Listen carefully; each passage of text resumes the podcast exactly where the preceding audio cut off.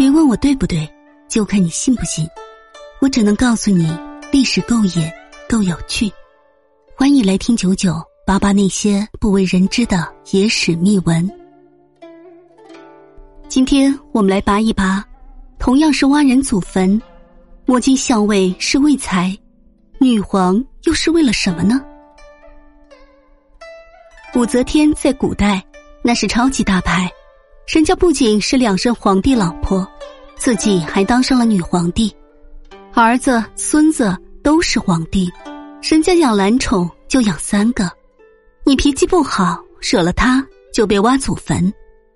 历史上有两个人被武则天挖了祖坟，他们到底做了什么，竟让武则天做出这样惊世骇俗的举动来呢？郝楚俊。生于隋炀帝统治时期，公元六零七年，他的父亲是郝相贵。在郝楚俊十岁的时候，他失去了双亲。由于他从小就喜欢读书，热爱学习，郝楚俊在唐朝贞观年间考中了进士，先后担任了县令、吏部侍郎的职务。唐高宗中后期，武则天干政的行为越来越放肆，隐隐有夺位之嫌。郝楚俊就是坚决反对武则天派系的李氏皇权派，曾多次上书高宗不要让位于武则天。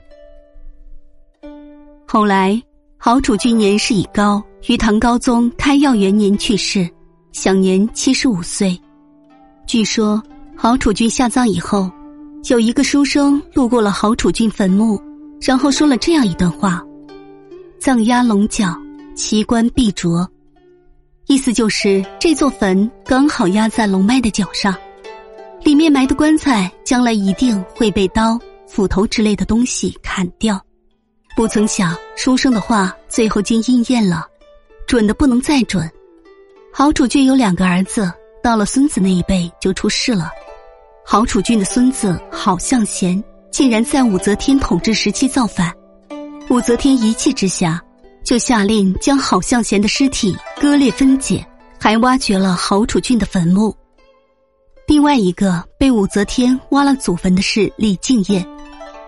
李敬业即徐敬业，他是李继之孙、李振之子。由于父亲过世早，所以李敬业很早就继袭了祖父的英国公爵位。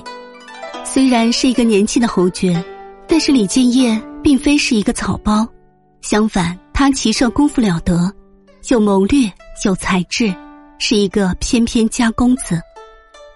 当时武则天废唐中宗，立睿宗，想要临朝称制，继续做他的皇帝梦。